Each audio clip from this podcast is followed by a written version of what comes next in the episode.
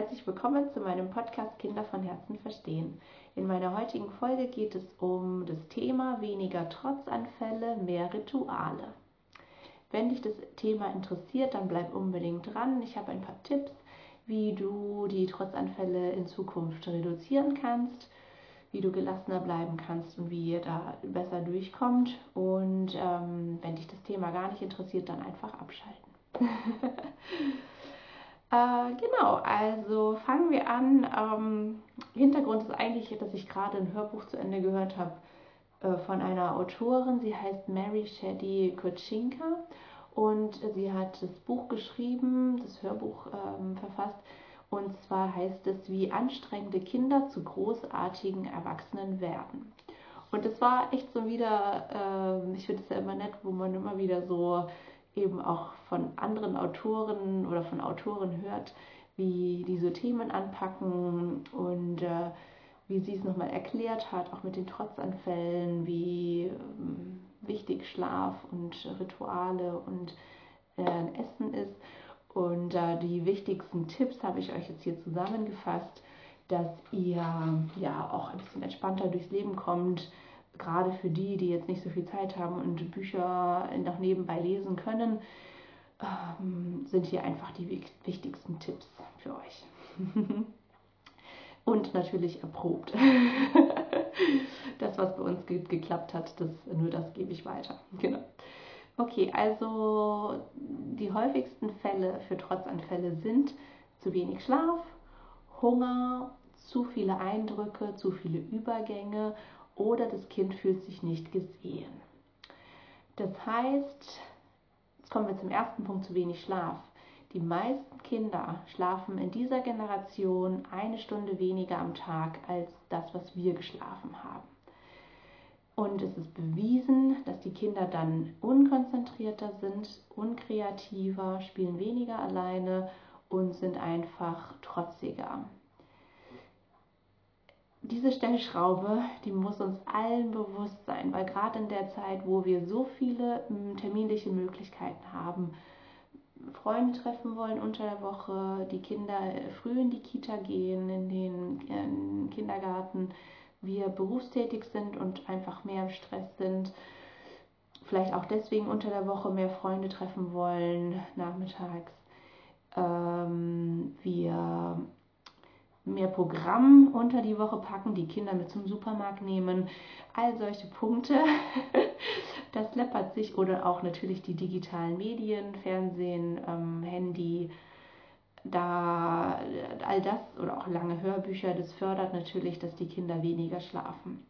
Genau, schaut da unbedingt, dass also nicht bei den Kindern, die sowieso rund laufen, da ist ja kein Problem, aber gerade wenn ihr ähm, ein müdes Kind habt oder ein trotziges Kind, dann schaut an der Stellschraube am allermeisten, dass ihr wirklich Termine nachmittags rausnimmt, frühzeitig zu Hause seid und dieses Abendritual immer wieder früh startet.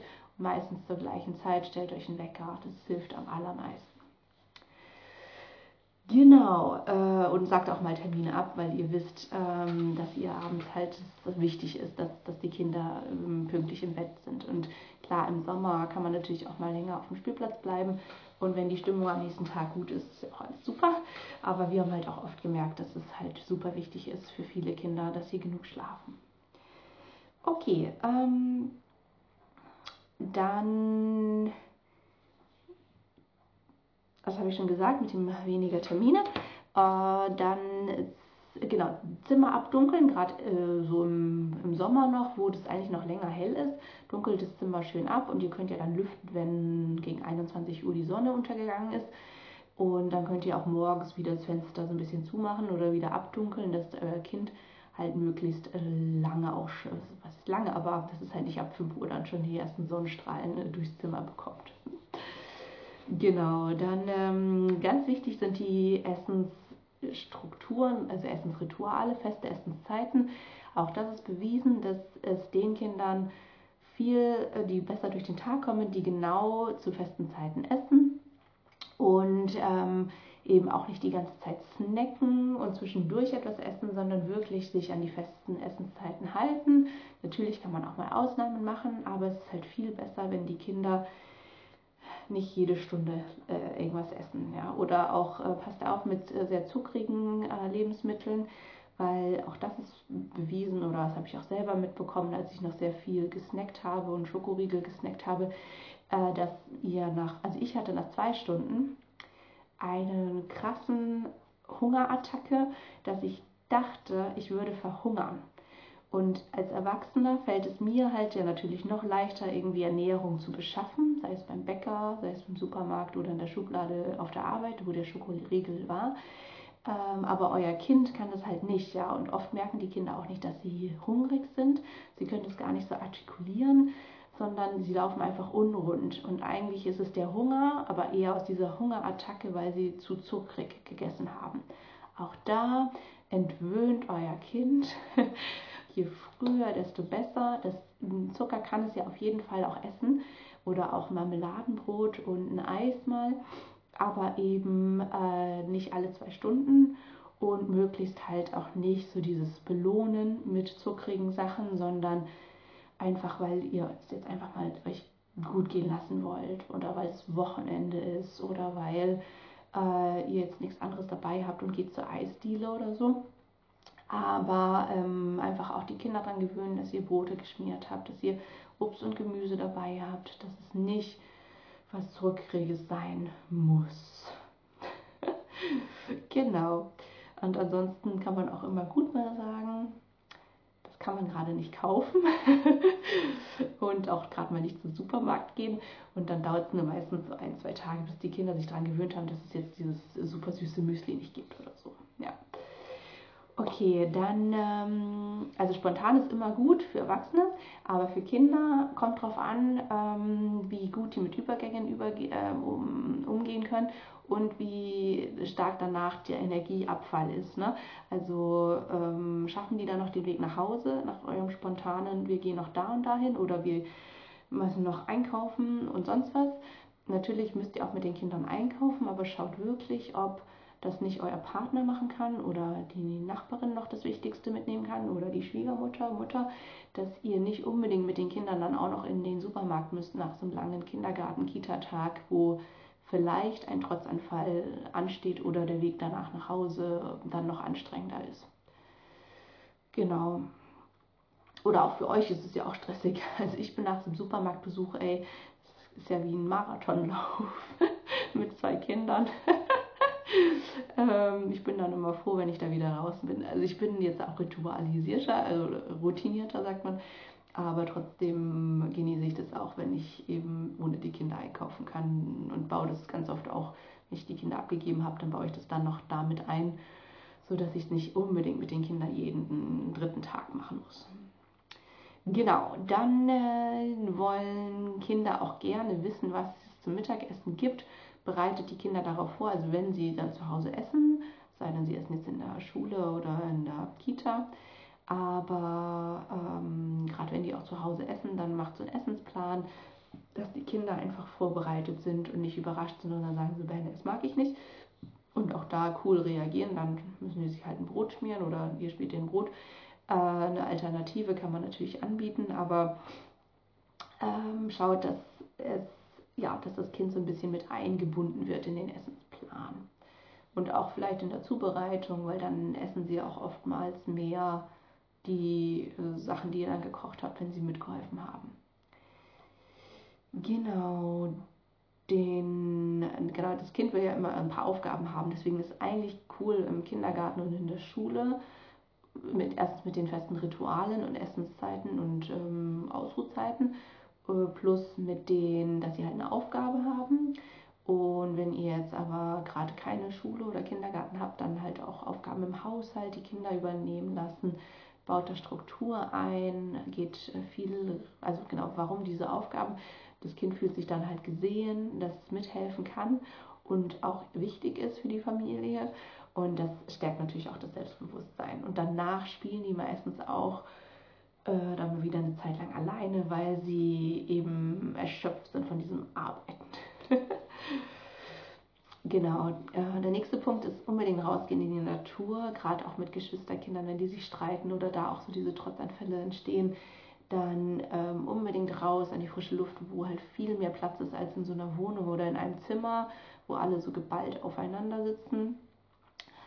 Dann passt auch auf, ähm, passt auf euren Tonfall auf. Manche Kinder reagieren da auch sehr empfindlich und ein Trotzanfall entsteht dann aus, dem, aus eurem Tonfall heraus.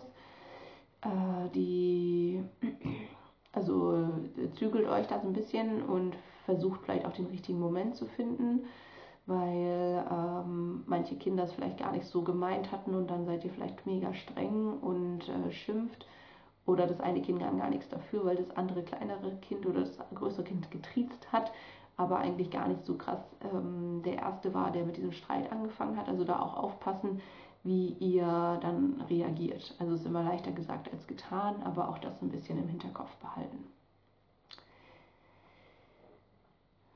Genau. Ähm, was habe ich da aufgeschrieben?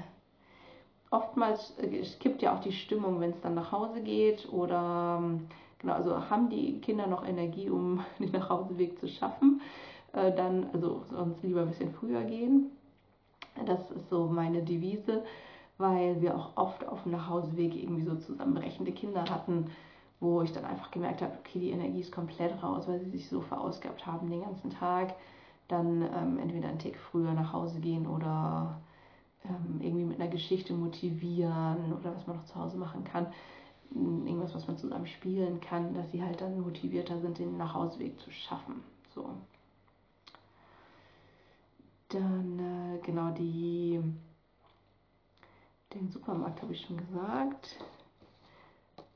Ah, genau, das Wichtigste.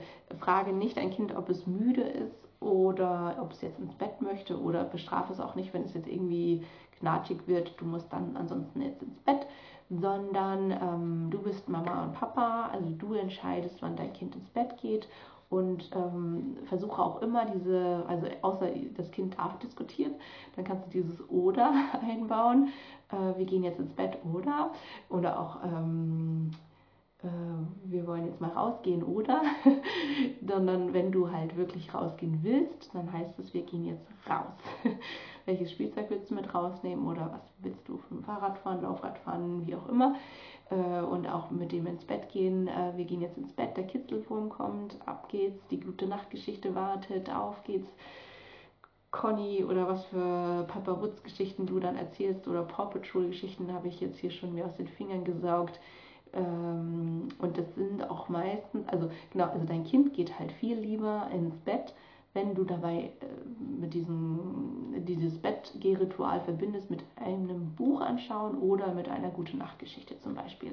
Also gerade für die Kinder, die eigentlich noch nicht schlafen wollen und noch rumwuseln wollen und das alles viel zu spannend ist, dann ist es halt cool, wenn du die mit so einer Geschichte, gute Nachtgeschichte ablenkst und sie es eigentlich ganz schön finden und kuschelig finden, ins Bett zu gehen und dann erzählst du noch die Geschichte. Oder auch bei unserer Tochter, die, ähm, wenn sie dann nachts irgendwie die oder abends nicht die Windel anziehen will, dann lenke ich sie einfach ab und also ich könnte jetzt natürlich einsteigen in diesen Kampf, du musst jetzt aber die Windel anziehen, sondern ich erzähle dann schon mal die gute Nachtgeschichte, pack die Windel dran und dann ist sie so gespannt auf die Geschichte, dass sie dann schon wieder vergisst, dass ich das eigentlich nebenbei mache. Genauso mit dem Zähneputzen kann das auch genauso gut klappen. Ja.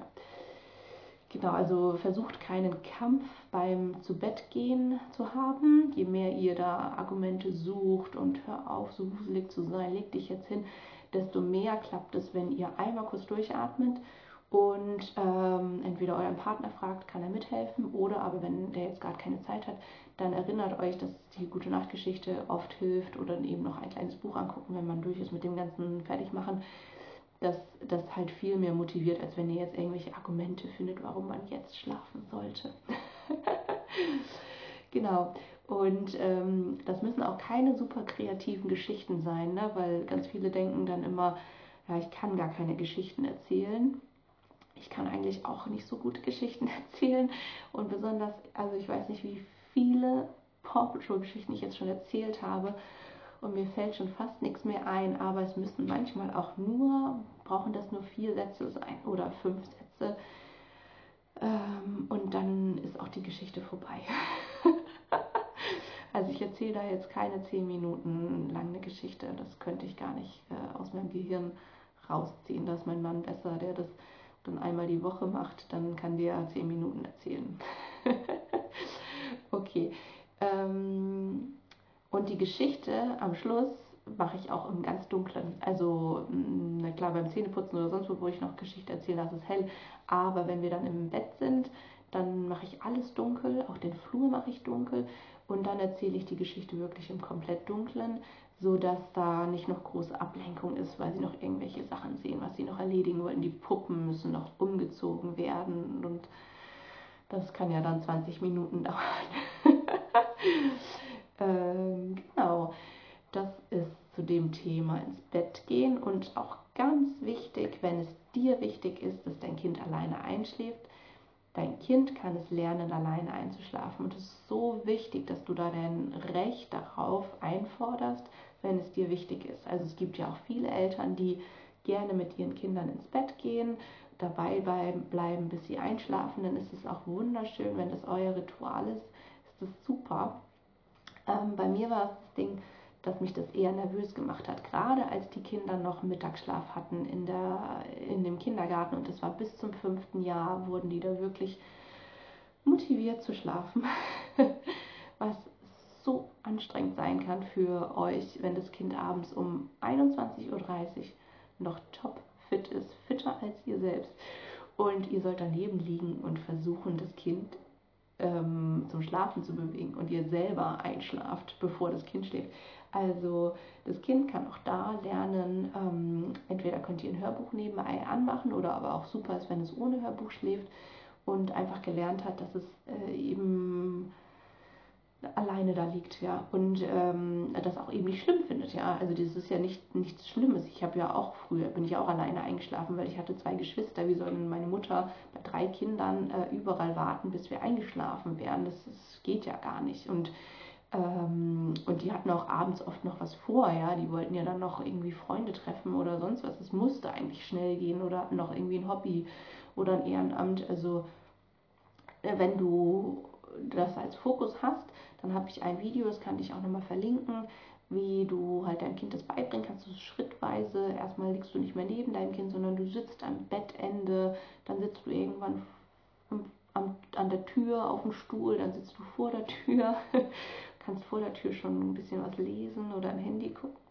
Ähm, und irgendwann äh, kannst du halt auch in einem anderen Raum sein, ja.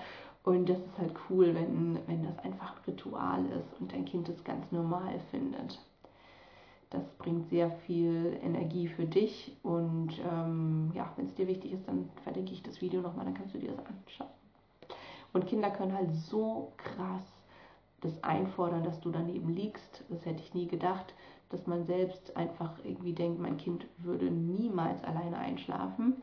Ja, das fordert es auf jeden Fall ein, weil es daran gewohnt ist, gewöhnt ist. Und Kinder lernen aber auch relativ schnell ein, zwei, drei Nächte, dass es eben jetzt ein anderes Ritual gibt, wenn es dir wichtig ist. Genau, das ist zu dem Thema Schlafen.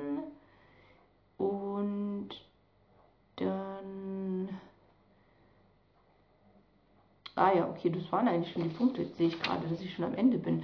Cool, aber es waren jetzt auch mega viele Punkte. Also fassen wir nochmal zusammen. mehr, weniger Trotzanfälle, mehr Rituale.